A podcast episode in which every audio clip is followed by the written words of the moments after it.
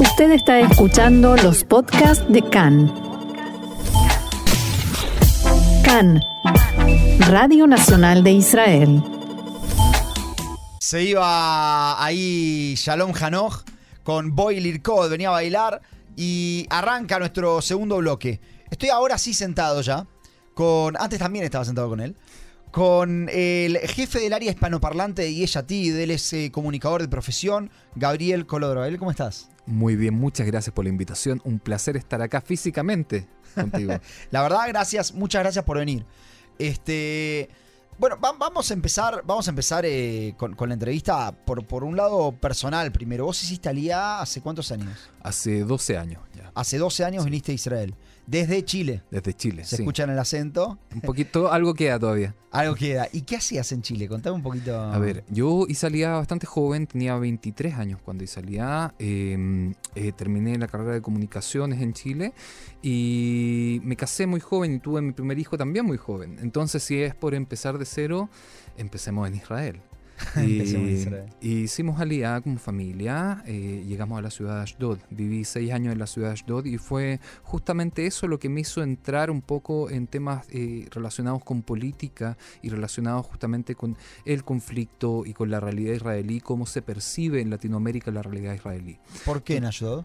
O sea, ¿qué tuvo de especial Ashdod? Bueno, yo cuando llegué a Ashdod me dijeron, aquí no ha caído un cohete desde el 2008. Pasaron creo que tres semanas. y Todavía no existía el Kibat Marcel y cayó el primero en la misma cuadra donde yo estaba. Entonces, uno se empieza a dar cuenta que están bombardeando un país en el que tú estás viviendo, una ciudad, digamos, donde tú estás viviendo y en el mundo no se sabe hasta que llega un punto, digamos que en ese momento era que, los cohetes o los misiles alcanzaran Tel Aviv o llegara, digamos, hubiese una escalada ya con nombre, digamos, que ya tuviese nombre la operación, etcétera, para que recién se enteraran de que estaba pasando algo en este lado del mundo y que hay eh, ciudadanos latinoamericanos, chilenos, argentinos viviendo esa, esa realidad.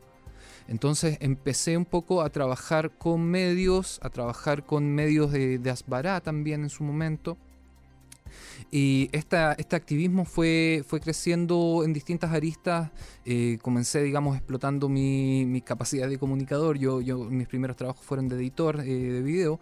Entonces me dediqué a editar mucho material audiovisual respecto al conflicto y respecto a la realidad.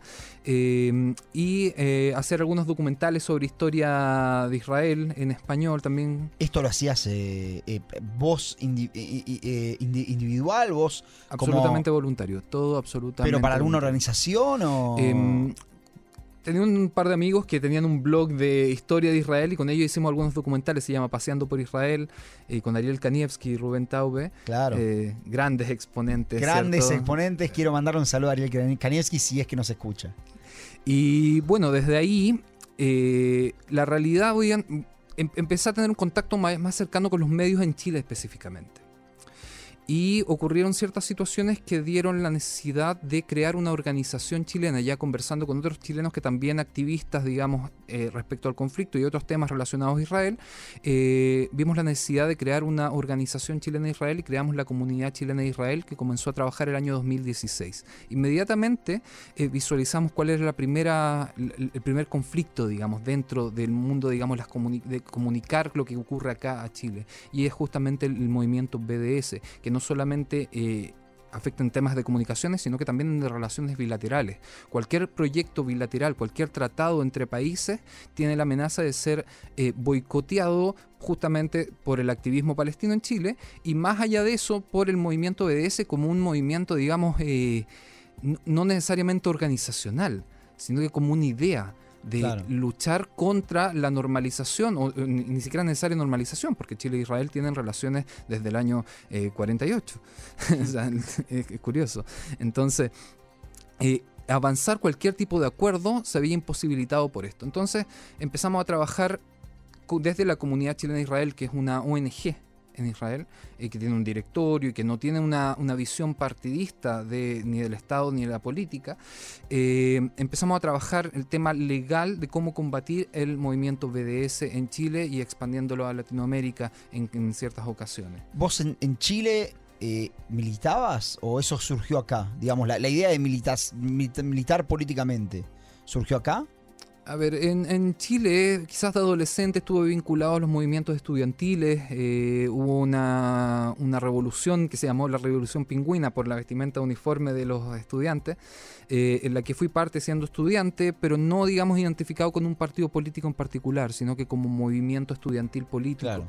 Eh, y, y desde ahí, ¿cierto? Hubo una especie de pausa de varios años hasta que volví a retomar el tema político ya hace aproximadamente dos años y medio que decidí ingresar al partido Yeshatid, que me abrió las puertas, eh, justamente para trabajar temas que desde las ONG no se- es más difícil llegar o, o trascender o lograr ciertas cosas más tangibles, ¿cierto? Eh, sobre todo respecto a la lucha contra el antisemitismo y la lucha contra el BDS a nivel mundial. O sea, vos llegaste a Yeshatid a partir de esta actividad que vos hacías tratando de combatir el BDS para fomentar los acuerdos y, las relaciones entre los países, ¿es así? Así es, o sea, tuvimos, eh, bueno, la realidad siempre se impone y ahí es donde está el tema. Todos los planes que uno puede tener de avanzar ciertas cosas muchas veces se ven postergados por eh, crisis. O sea, tuvimos eh, en Chile, por ejemplo, la primera legislación de BDS a nivel municipal del continente fue la ciudad de Valdivia. Y, y nosotros desde acá hicimos un trabajo legal suficiente que hizo que la Contraloría General en Chile eh, lo declarara ilegal.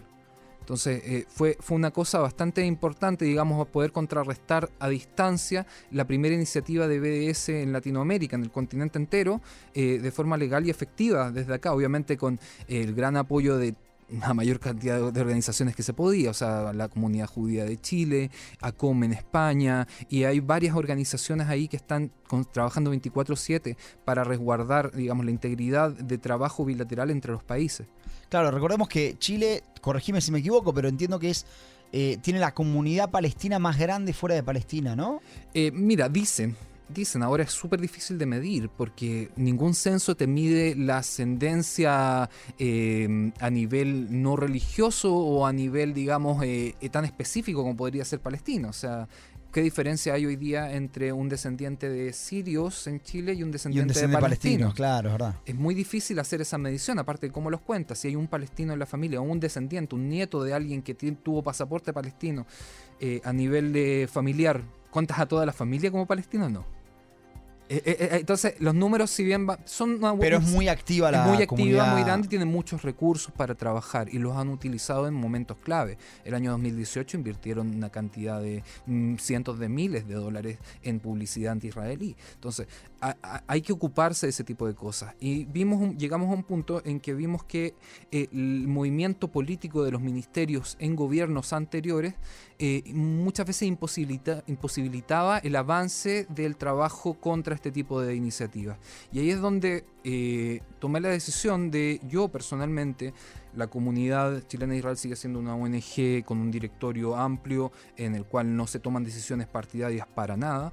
Eh, yo entré al partido de Yeshatid eh, muy convencido y sigo estando muy convencido por eh, un tema no solamente valórico, sino que también de ideales. Una, una visión de futuro, una visión de vida, una visión de sionismo y una visión del Estado de Israel. Yo ahora quiero que vayamos a la visión de, Yeshatid de, Israel, pero ¿por, por qué, ¿por qué Yeshatid? Porque, te digo por qué te lo pregunto. Nosotros hablábamos la semana pasada con una persona de Likud, donde él calificaba a Yeshatid, Mahanem Mamlahti, a estos pa- partidos nuevos, digamos, como eh, eh, algo así como conglomerados electorales, supermercados electorales, no me acuerdo bien el término, donde decía, bueno, no, no, no hay una, una ideología clara, es eh, sí Bibi, no Bibi. Entonces, primero quiero preguntarte a nivel personal a vos, ¿por, por qué Yeshatid? ¿Qué es lo que te atrae de Yeshatid? Yeshatid de partida es un partido joven, es un partido que tiene 11 años hoy día, que fue fundado por eh, el líder del partido hasta hoy, que es Yair Lapid, eh, en el que las personas que lo integran, no solamente a nivel de, de Javier Knesset, digamos, de parlamentario, sino que Yeshatid es un partido que tiene una base muy fuerte con secciones por ciudad, secciones por temática y por lenguaje. O sea, yo dirijo el área hispanoparlantes del partido, hay otra persona que dirige el área de anglosajones del partido, hay otra persona que dirige el área de, de gente que habla eh, ruso, por ejemplo. Eh, hay secciones en Tel Aviv, en Ramat Gan, en Givatayim, y cada sección tiene una organización, todo de forma absolutamente voluntaria. y las voces de las personas llegan arriba. Y ahí es donde está el tema. La mayoría, o no sé si la mayoría, pero una buena cantidad de los que son hoy día Javier Knesset vienen desde esa base. Vienen del trabajo local con la gente, vienen con las ideas de la gente a llevarlas al Parlamento. La sección por lo menos, de, eh, por, ejemplo, de independientes del partido, de sección de gente que, digamos, trabaja de forma independiente y hay muchas fallas, en, digamos, o muchas faltas, hay muchas cosas que arreglar en el área de independientes en este país. Eh, y vienen con esas ideas justamente a trabajarlas, el área de mujeres, etcétera. La mayoría, el área de discapacitados, por ejemplo. Durante el gobierno anterior se realizó una gran reforma dándole una cantidad de recursos impresionante a trabajar la inclusión de la gente con discapacidad en Israel. Y esas ideas y esos proyectos vienen de la gente misma no vienen, digamos, de un genio único, un, digamos, líder supremo que ordena esto se va a hacer, sino que vienen de la gente, vienen de los voluntarios, vienen de la gente que realmente tiene ganas de cambiar este país y tiene puertas a donde tocar.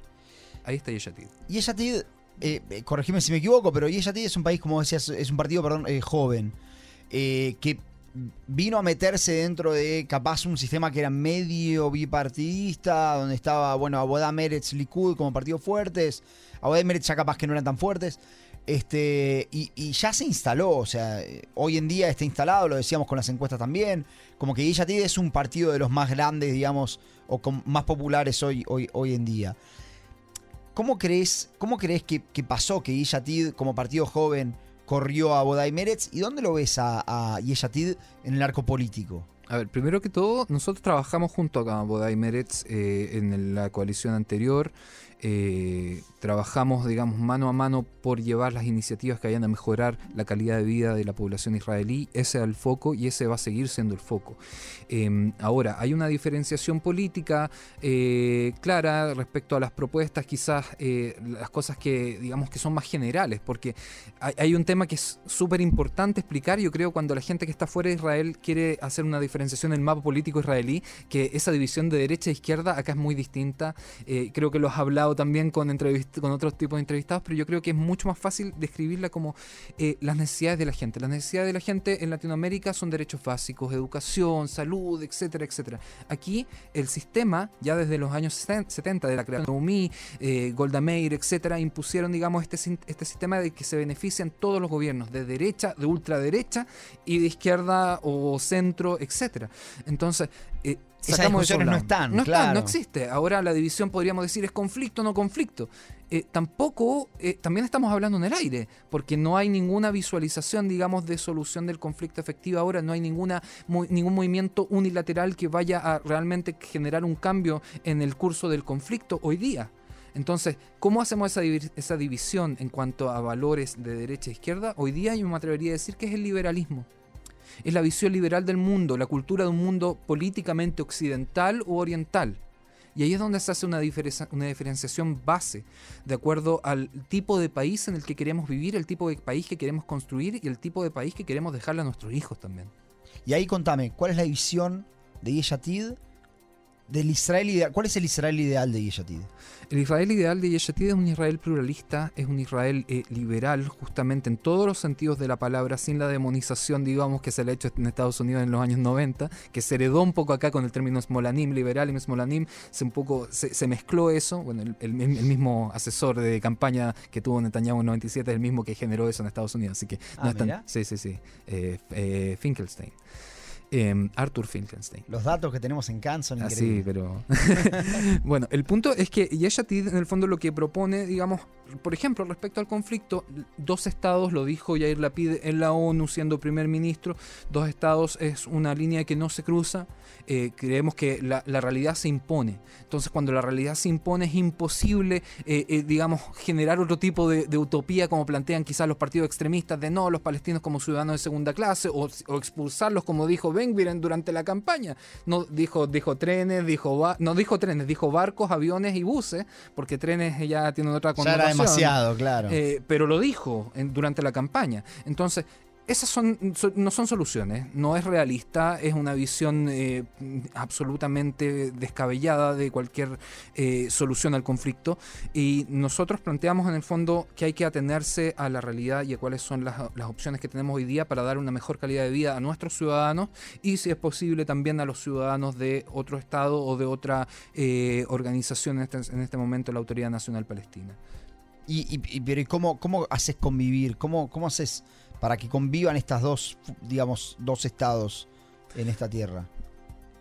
Es una pregunta del La millón. O sea, si, te la, millón. si te la pudiese responder yo, no estaría acá, quizás estaría. eh, no, no, y probablemente también estaría acá.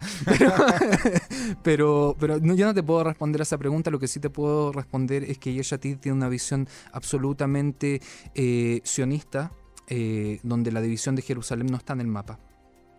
Eh, pero sí la necesidad de la creación de dos estados para poder convivir en paz en un futuro eh, con menos intereses políticos de por medio eh, en todo el en todo el en, to- en todo el área digamos no solamente en Israel ni en Palestina Y tienen una visión, si es que tienen una visión de, de la diáspora.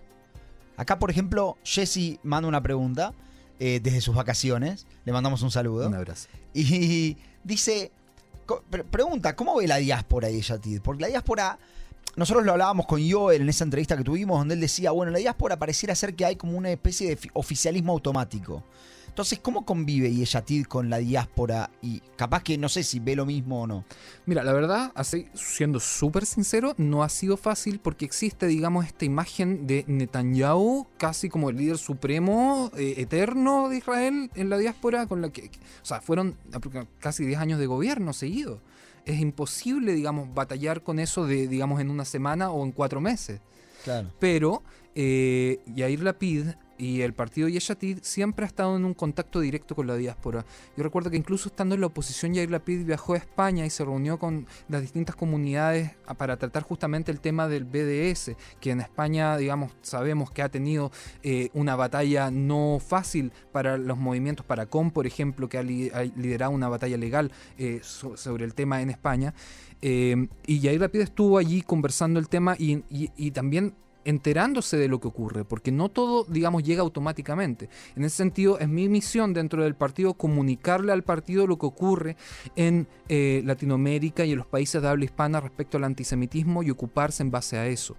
Existe un interés claro clave y la diáspora obviamente es parte de nuestro pueblo y así es reconocido también por el partido. Vos recién comentabas que, bueno, Yair Lapid también había hecho ciertas actividades cuando estaba en oposición. ¿Qué, es lo que busca Yeshatid en el juego político? Y te, explico a qué voy. Yeshatid busca ser un partido de gobierno, un partido de oposición, un partido que pone primer ministro, digamos, un partido fuerte dentro de las coaliciones. ¿Qué, qué- qué es la- a, qué, a qué aspira Yeshatid? Yeshatid es uno de los pocos partidos, digamos, que siempre cada elección tiene una nueva plataforma. Tiene una plataforma clara que incluso la tenemos en español. Creo que fuimos el único partido que tradujimos la, la matzá, digamos, la plataforma del partido en español y está disponible en todas las redes del partido, está disponible en todas las redes sociales también. Directo hacer clic, bajarla, leerla en español, sin no hay dificultad de idioma ya. Eh, y en ese sentido hemos sido muy claros a diferencia de otros partidos. Por ejemplo, eh, si yo te pregunto cuál es la postura del Likud hoy día en cualquier área, en seguridad, en educación, ¿cuáles son las cosas que quieren cambiar? No es claro, nadie tiene una cosa muy clara. En Yeshatid tú tienes, digamos, propuestas que hemos hecho, que hicimos durante el año y medio de gobierno y que queremos hacer a futuro. Obviamente en una coalición amplia como la que tuvimos en la cadencia anterior, no se pudieron hacer todas las cosas que nosotros queríamos hacer, pero sí logramos avanzar en varias.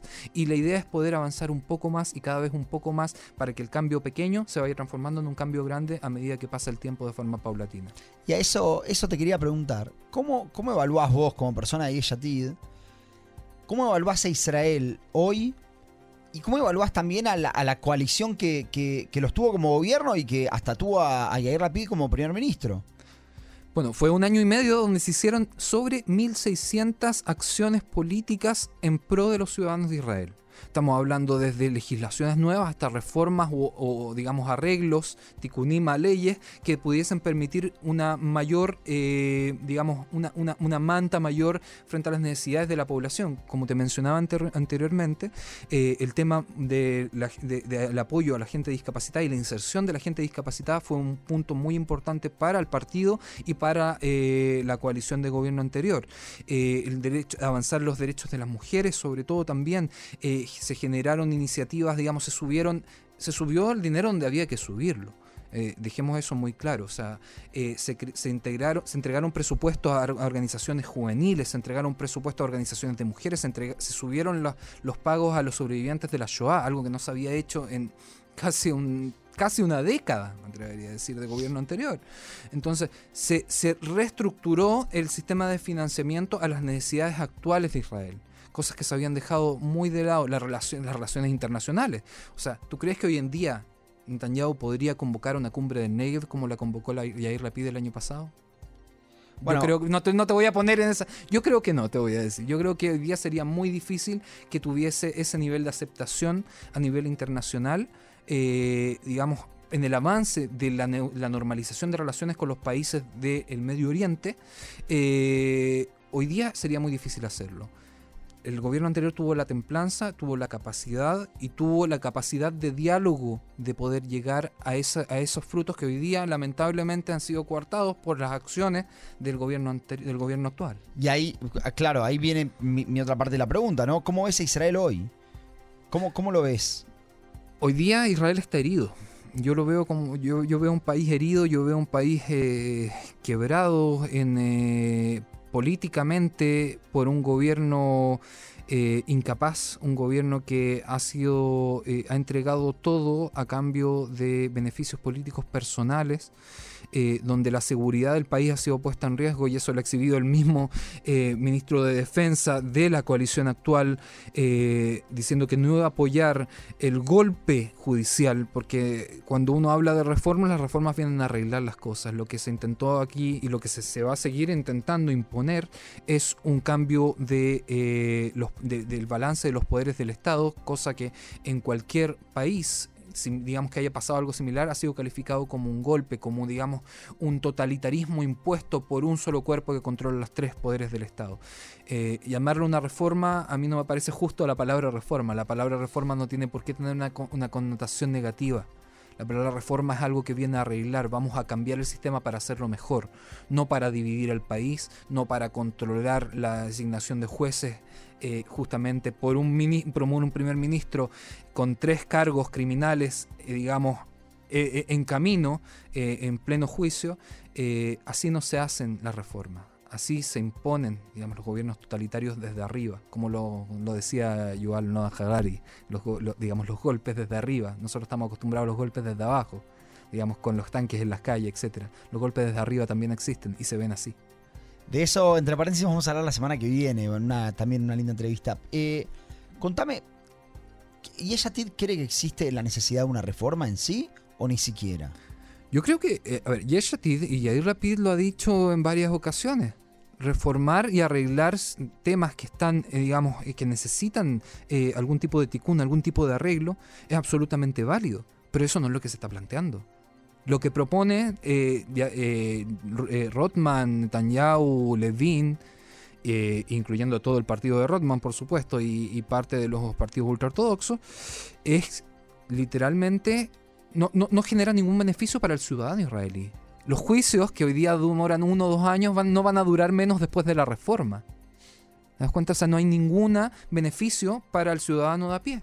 Es simplemente un arreglo de cómo se controla el poder arriba nuestro. ¿Y cómo lo ves a, a, a Netanyahu como líder? Porque vos mismo lo decías, ¿no? Cuando hablábamos de la diáspora. Eh, es visto como el rey de Israel casi, como el líder supremo. Era, por lo menos. O, bueno, Yo creo que hoy día... La pregunta es, ¿cómo, ¿cómo, lo ves hoy como líder, el liderazgo de Netanyahu? Y si crees que, si es que no es más el líder, si crees que eso también perjudica a Israel, a pesar de que capaz favorece a partidos como Yeshatid. O sea, evidentemente toda acción del gobierno hoy día ha perjudicado a Israel. Israel está en un problema de seguridad gigantesca en toda su frontera. Eh, y eso, digamos así, no, llegó porque sí. Ese no era el estado del, del país hace tres meses. Ese es el estado de Israel ahora. Recordemos que hoy cumple la. Este 100 gobierno años, cumple 100 100, días, días. 100 días. Hoy cumple 100 días. 100 días hoy, son 100 días, son tres meses, un poquito más de tres meses, en los que han desarmado completamente a la sociedad israelí, en la que nuestros enemigos declarados ya no sienten el miedo que sentían antes o, digamos, la preocupación, porque el foco está en otro lado. El foco está en otro lado. ¿Qué pasa hoy día? Tú mismo lo decías ahora que eh, hoy día hay una marcha hacia la- el asentamiento de Viatar, que es un asentamiento bajo la ley internacional ilegal. Eh, digamos, ¿en qué beneficia eso a la mayoría de los ciudadanos de Israel? 20 ministros metidos ahí cuando tenemos un problema de seguridad gigantesco. Cuando hace unos días cayeron sobre 30 eh, cohetes desde, desde el Líbano. O sea, ¿de qué estamos hablando? O sea, el mensaje de Yeshatid y el mensaje, yo creo, de cualquier ciudadano cuerdo hoy día al gobierno es dedíquense a gobernar, dedíquense a resguardar nuestra seguridad. Ese es el mandato que recibieron y no lo han cumplido en estos 100 días, porque los acuerdos de coalición para poder formar este gobierno hicieron que Netanyahu, digamos como tú me preguntabas, ¿cómo lo veo como líder? Absolutamente débil. Ha cedido a todo lo que se le ha pedido. Ha cedido frente al extremismo radical de derecha de Benvir, lo puso a cargo del monte del templo. O sea, alguien en su sano juicio podría pensar que poniendo a un criminal condenado en ocho condenas y 53 juicios en la espalda, que ha sido un, un, digamos, ha sido, ha sido condenado incluso por apoyar grupos terroristas de ultraderecha, antiárabes, ponerlo a cargo del monte del templo y que no iba a pasar nada. ¿Alguien pensó al- realmente que no iba a pasar nada? Hay, hay, hay una cuestión de actualidad que te tengo que preguntar respecto de, de la encuesta, por ejemplo, que se. pero la encuesta va a ser un ejemplo nada más para preguntarte. ¿Existiría la posibilidad, ahora, ahora voy a la encuesta específicamente, pero ¿existiría la posibilidad de que, de que Lapid o, o, bueno, o Gantz, o la- en este caso te pregunto a vos, se sienten con Netanyahu con el objeto de sacar de la coalición a Benvir y Smotrich? Porque es algo de lo que se viene hablando mucho. ¿Por qué Lapid y, Gantz no se sentaron con Netanyahu e hicieron un gobierno amplio en vez de dejarlo, eh, de dejarlo armar el gobierno con lo- lo- los sectores, si querés, radicales? Eh, de hecho, solo para contarte, en, la semana pasada tuvimos una entrevista con una persona de Likud que de hecho decía esto, decía, eh, hay sectores radicales en este gobierno con los que yo no estoy de acuerdo, eh, pero la responsabilidad es de la oposición. O sea, de partida, yo creo que darle la responsabilidad a la oposición del gobierno que formó ese mismo partido, eh, o sea, te habla un poco de cuáles, qué tan desesperados están, qué tan desconectados están de la realidad. O sea, no puedes culpar a la oposición porque no se sumó a ti con un líder con tres cargos criminales en pleno juicio. O sea, sería, ah, por lo menos, yo no puedo hablar por el partido de Gantz, pero puedo hablar por Yeshatid. Sí, sí, sí, obvio. Y por Yeshatid puedo decir que se ha dicho en reiteradas ocasiones que nosotros no nos vamos a sentar para validar la corrupción. No vamos a ser un instrumento político de Netanyahu y su validación de la corrupción política eh, en Israel. No vamos a hacerlo. Entonces, eso es un rotundo no por un tema base de visión de país. Si nosotros validamos hoy día la corrupción, ¿qué queda para adelante? ¿Qué queda para nuestros hijos? ¿Qué modelo estamos entregando? Ese no es nuestro modelo. O sea, hoy no exi- para, para ponerlo, hoy no existiría la posibilidad de que la PID se siente con, con Netanyahu para armar un gobierno amplio sacando a. Siendo Netanyahu primer ministro y tenien- teniendo tres eh, cargos, tres juicios por eh, corrupción, por abuso de confianza y otras cosas más, eh, no, no. No. Y ahora vemos en las, en las encuestas que, por ejemplo, la que, se- que Gantz crece a, niveles descomunales. Y, por ejemplo, hoy vemos, ¿no? La PID bajó este, tres escaños. Eh, hay que decir también, son encuestas que se hacen cuando no hay eh, elecciones eh, a la vista. Entonces, tampoco es que podemos decir esta es la realidad. Pero, ¿ustedes ven que, que- la PID baja o decrece de su popularidad? ¿Ustedes ven en, en el crecimiento de Gantz una especie de amenaza o no? No, no, no, para nada. Estamos muy contentos de que, eh, eh, de que el núcleo, digamos, del el movimiento del cambio crezca.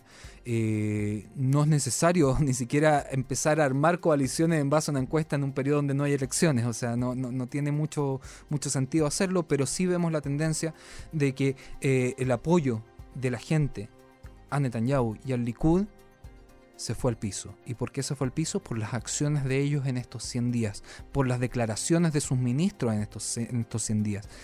Israel, en su base, es un Estado mayormente liberal. Sea, la, la- el- la tendencia política que ha tenido Israel durante su historia ha sido hacia el liberalismo, hacia una visión occidental de la sociedad, no, una- no hacia una visión oriental, digamos, de, de Medio Oriente, por decirlo así.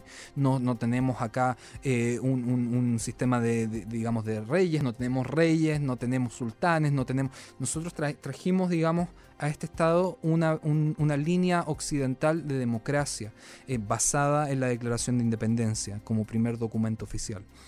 Eh, y en ese sentido, el Likud no está siendo representativo de eso. O sea, si vemos las declaraciones de Dudi Amsalen, de eh, Mai Golan, de Shlomo Kari o de Galit Distel, la misma ministra de Asbará, esa no es la visión del Israel que el ciudadano en su mayoría quiere. Y eso se demuestra en las encuestas. La gente no quiere eso más, no quiere una eh, imposición de un poder absoluto para poder liberar al líder de sus juicios y poder pagar todas las deudas políticas a los otros partidos y que sea lo que sea. O sea, pagar esas deudas políticas significa restringir mi libertad y tu libertad. Y eso es algo en lo que nosotros no estamos dispuestos a dar la mano a torcer y vamos a seguir luchando contra esto para que se logre por fin avanzar en un proceso positivo que en, nuestra, en nuestros ojos es una constitución para Israel. ¿Ustedes creen que tiene que existir una constitución? Absolutamente. Y te pregunto porque, mira, sacaste el tema, te- eh, pero tenemos poco tiempo, pero te lo quiero preguntar Dale, igual. dale, dale. Te lo quiero preguntar igual. Nosotros decíamos que eh, hace, con, en la charla que teníamos con Joel Schwartz, hablábamos de que las posibilidades capaz de que salga de, de- de la casa del presidente con una constitución son muy bajas. Y son muy bajas porque existen ciertos conflictos que pareciera ser, lo voy a decir, yo no, no, no tenés que pareciera ser inconciliables entre ciertos sectores de la sociedad. ¿Cómo crees que se puede llegar a una constitución y cómo debería verse esa constitución teniendo en cuenta estos diferentes sectores? Yo creo que partida tiene que ser basada en la Declaración de Independencia que ya nos hizo la mitad del trabajo.